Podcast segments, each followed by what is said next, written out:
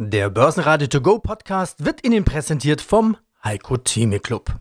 Werden Sie Mitglied im Heiko Theme Club. heiko-theme.de Börsenradio Network AG Marktbericht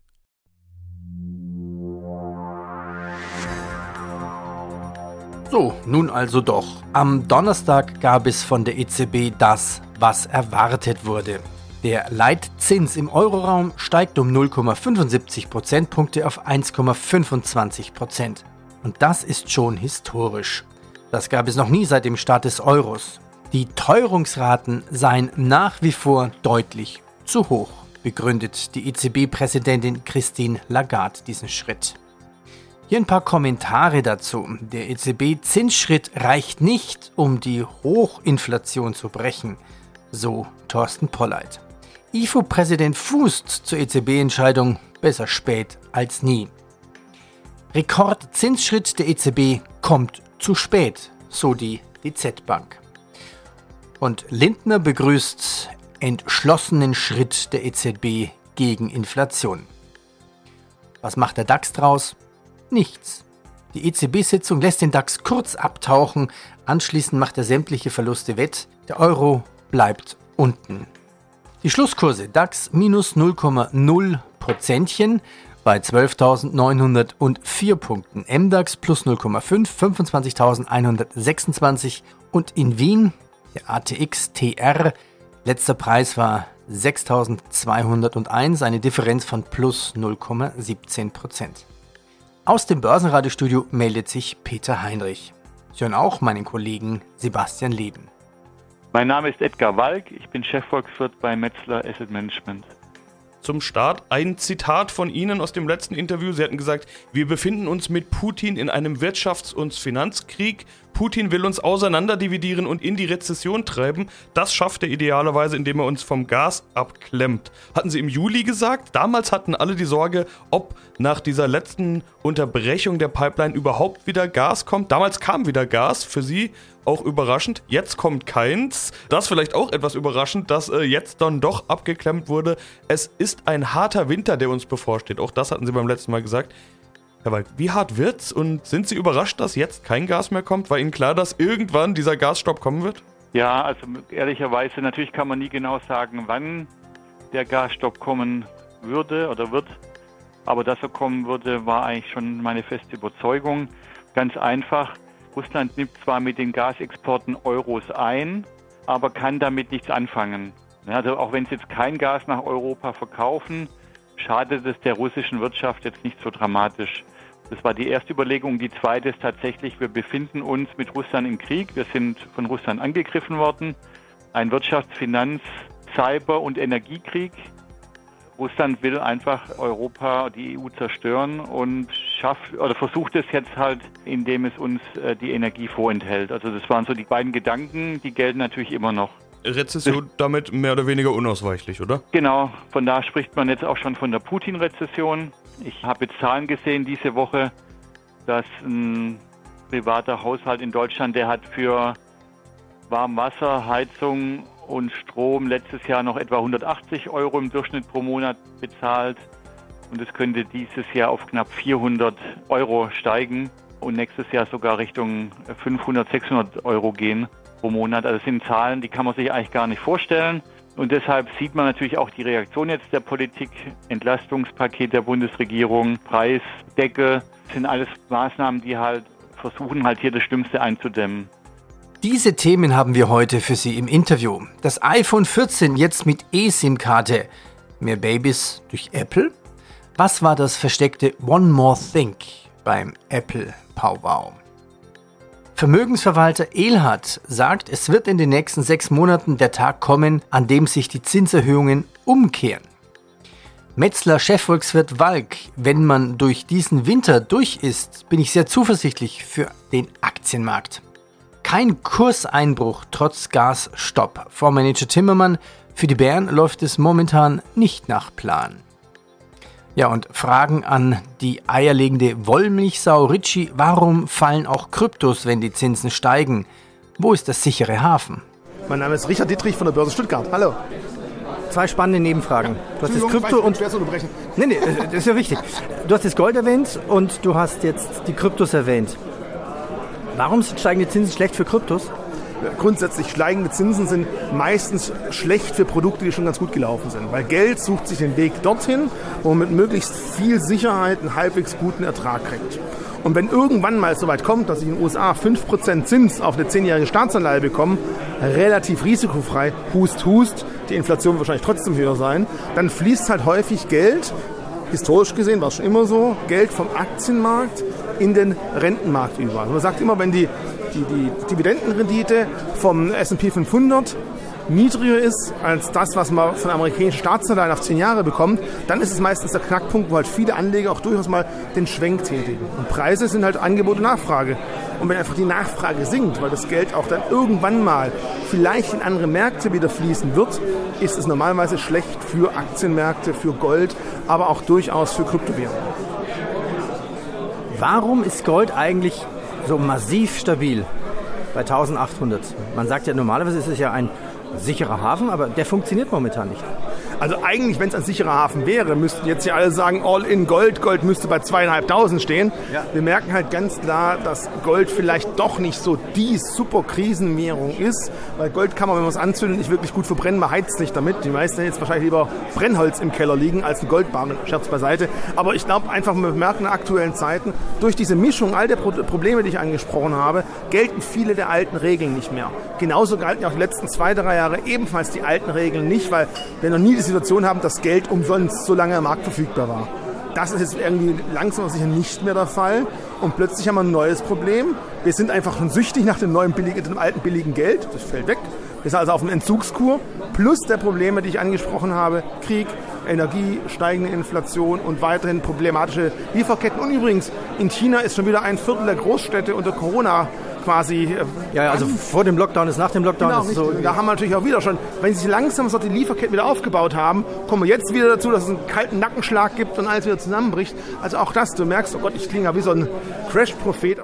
Eine indirekt gute Nachricht ist, dass die Rezessionssorgen auf die Ölpreise drücken und schon wieder geht's nach oben.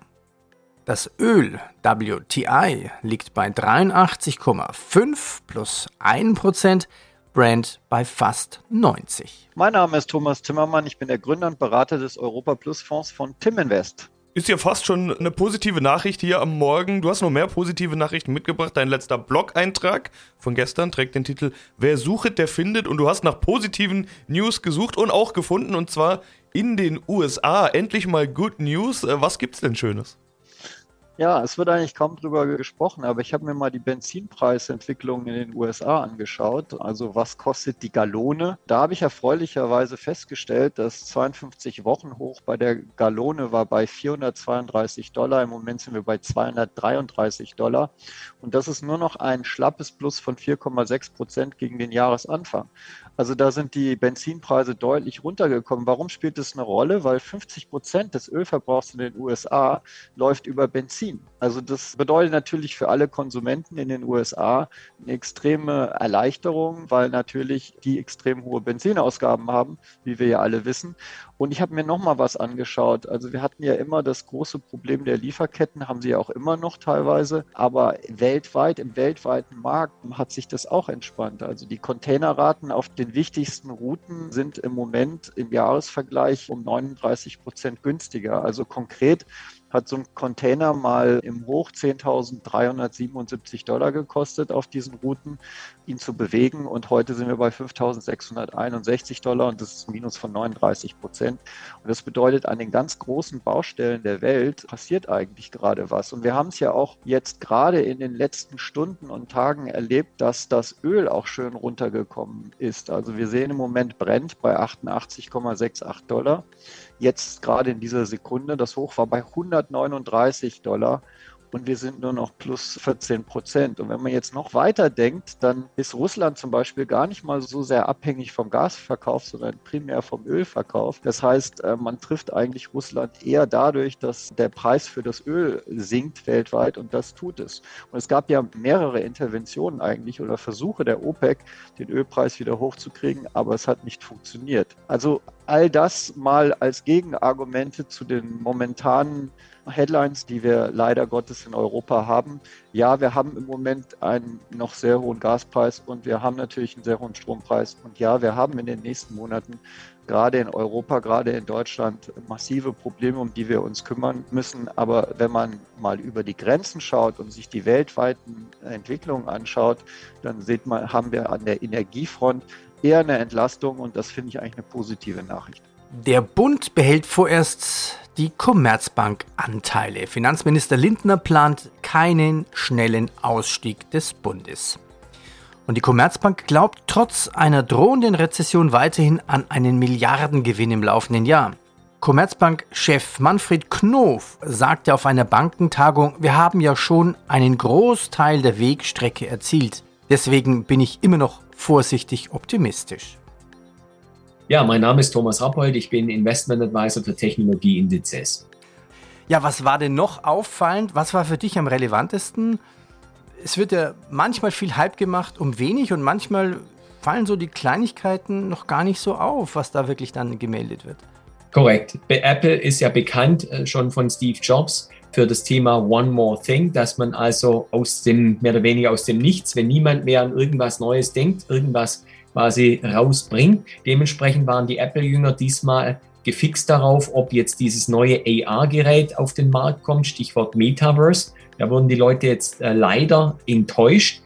Aber ich denke, wer Apple kennt, weiß auch, dass im September eben immer die Renovation vom iPhone und von der Watch ansteht. Also sozusagen, ich sage immer, die, die Pflicht ansteht. Das heißt, das Brot- und Buttergeschäft der Produkte, mit denen Apple viel Geld verdient gerade im anstehenden Weihnachtsgeschäft und tatsächlich die neuen, echten neuen Gadgets, so war es bei Jobs immer, äh, wie das iPhone und iPad, die werden im Januar eines Jahres vorgestellt. Das heißt, man dürfte sich diesmal wahrscheinlich nach Weihnachten auf ein nachweihnachtliches Präsent dann freuen. Äh, dann. Aber trotzdem, vielleicht gehen wir da gleich drauf ein, gab es Dinge, in, mit dem Charakter One More Thing, die eben, wie du sagst, vielleicht den Nutzern oder Hörern und Sehern so nicht aufgefallen sind. Ja, jetzt, jetzt bin ich aber auch gespannt. Was ist dir denn aufgefallen? Von welchem Ding sprichst du da?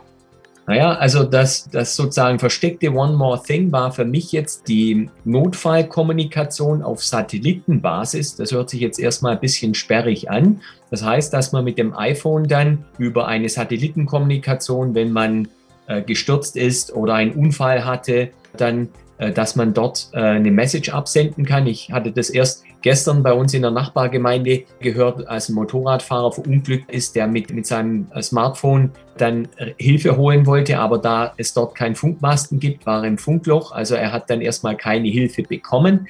Also da schafft dann die Satellitenkommunikation Abhilfe. Aber viel spannender ist, dass das wirklich der Einstieg ist in eine neue revolutionäre Technik, unabhängig oder auch in Kombination mit Mobilfunkprovidern. Dann, man denke an Starlink von Elon Musk dort mit seinem Satellitennetz. An sowas arbeitet Apple auch, aber wieder mal etwas anders. Seit 2019 wird kolportiert, dass eine ganze Mannschaft von Apple-Entwicklern an einem neuen revolutionären Satellitendienst eben arbeitet. Es könnte da ein äh, Startup geben, ein Unternehmen, auf das Apple scharf ist, was genau so eine Technologie anbietet, quasi ein Funkmastenbetreiber im Weltraum. Äh, so etwas gibt es. Und Apple wird danach gesagt, dass sie möglicherweise dieses Unternehmen kaufen dort und so eine revolutionäre äh, Satellitentechnik anbieten können, die die iPhones und die, die Apple-Welten quasi in diesem Universum verbinden. Noch ein paar Meldungen von den Firmen. Mercedes baut E-Vans künftig in einem Werk in Rivian in Osteuropa. Tesla hat im August fast 77.000 Fahrzeuge in China hergestellt und abgesetzt. Das sind fast dreimal so viel wie vor einem Monat. Und Biontech will mehr Jobs schaffen, will Beschäftigung in Mainz in den nächsten Jahren von etwa 3000 auf 5000 Stellen erhöhen. Guten Morgen, liebe Hörer. Rolf Ehlhardt. Ich bin Vermögensverwalter bei der ICM in Mannheim.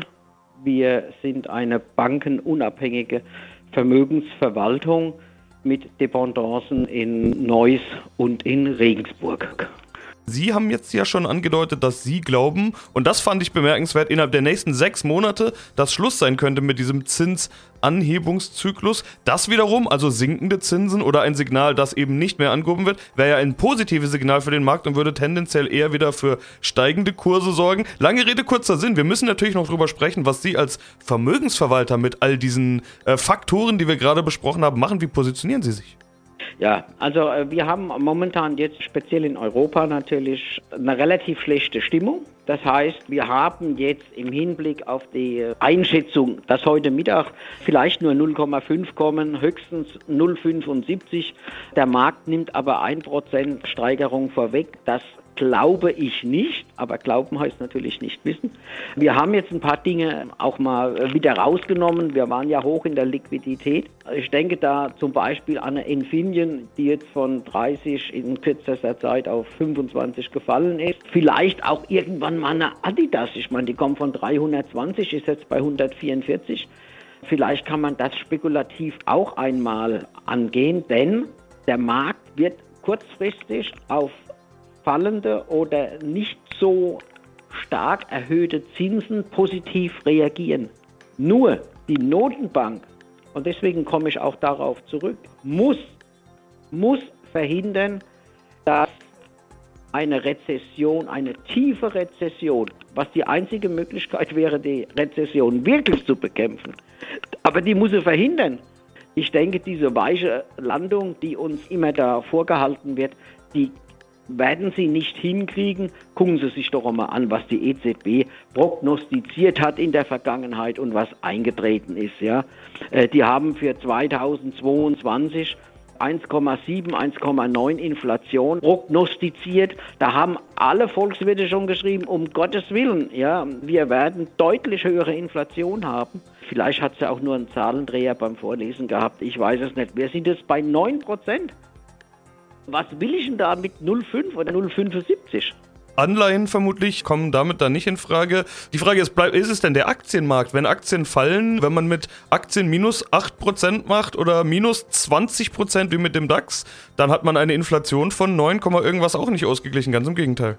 Nein, Aktienanlage ist sicherlich auch eine langfristige Sache. Die kann man jetzt nicht äh, unbedingt zur Linderung der Inflation äh, sehen.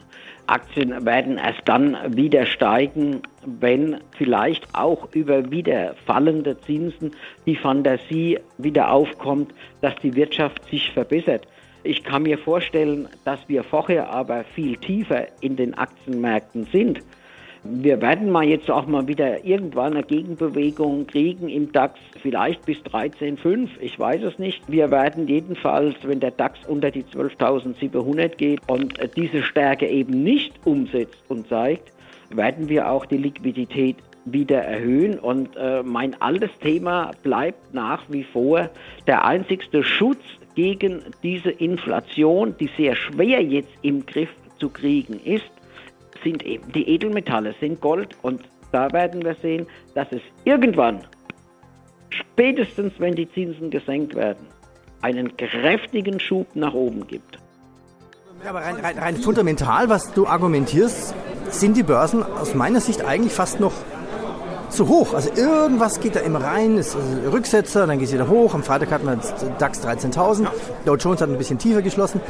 Aber gefühlt mäßig würde ich sagen, da müsste schon nochmal ein Rutscher kommen. Jetzt kommt die ersten immer, rein statistisch gesehen, ist ja der September auch der schlechte Monat des Jahres. Dann hoffen aber danach alle wieder auf eine Endrallye. Also ich habe schon lange aufgegeben zu sagen, wo der Preis eigentlich stehen müsste. Ich spreche dann nicht, ich lege mein Geld an oder ich nehme es wieder raus aus dem Markt. Das ist einfach meine, mein Voting dafür. Aber da hast du schon recht, wenn man sich all diese Chaosmeldungen anhört, die ich gerade angesprochen habe, müsste man ja eigentlich sagen, hm, komisch. Wir haben auf der anderen Seite auch wieder andere Meldungen, die einfach untergehen, weil der Markt negativ ist und die Meldung ist eigentlich positiv. Ich habe vorhin in meinem Vortrag ganz kurz angesprochen, dass äh, BlackRock seit August jetzt als zweiter großer Anbieter in den USA auch Trusts auf Kryptowährungen anbietet. Das heißt, der größte Vermögensverwalter der Welt hat ganz klar zugegeben, meine Kunden, also nicht meine, sondern BlackRocks Kunden, fragen immer noch nach, also müssen sie ein Produkt dafür auflegen. Hätten wir Hochzeiten am Markt, hätten wir Hochzeiten an Kryptomärkten, wäre das eine Nachricht gewesen, die riesig gefeiert wurde. Und wir merken jetzt aber, diese durchaus positive Nachricht passt einfach nicht zum Gesamtmarkt. Und deswegen wird es einfach ziemlich stillgehalten, in Anführungszeichen. Also immer die Frage, machten die Nachrichten den Markt oder sucht man sich die Nachrichten, die zum Markt passen? Das ist immer sehr, sehr schwierig. Aber ich glaube, das Problem kennst du seit Jahren. Das ist schon immer so gewesen. Ja, ja, ja, ja. Wir machen den Schlussbericht und denken ey, was ist denn da schon wieder los? Äh, Da brauchen wir eine Nachricht. ja, was, was, was, was, was muss ich jetzt da argumentieren? Warum ist der Markt gefallen? Dann rufe ich irgendeinen Händler an irgendwo und sage, weiß ich doch nicht, irgendein Market Maker. Dann, Klassische, die klassische Nachricht ist einfach, der fällt dann, wenn es mehr Verkäufer als Käufer gibt. Börsenradio Network AG. Marktbericht. Der Börsenradio To Go Podcast wurde Ihnen präsentiert vom Heiko Theme Club. Werden Sie Mitglied im Heiko Theme Club. heiko-theme.de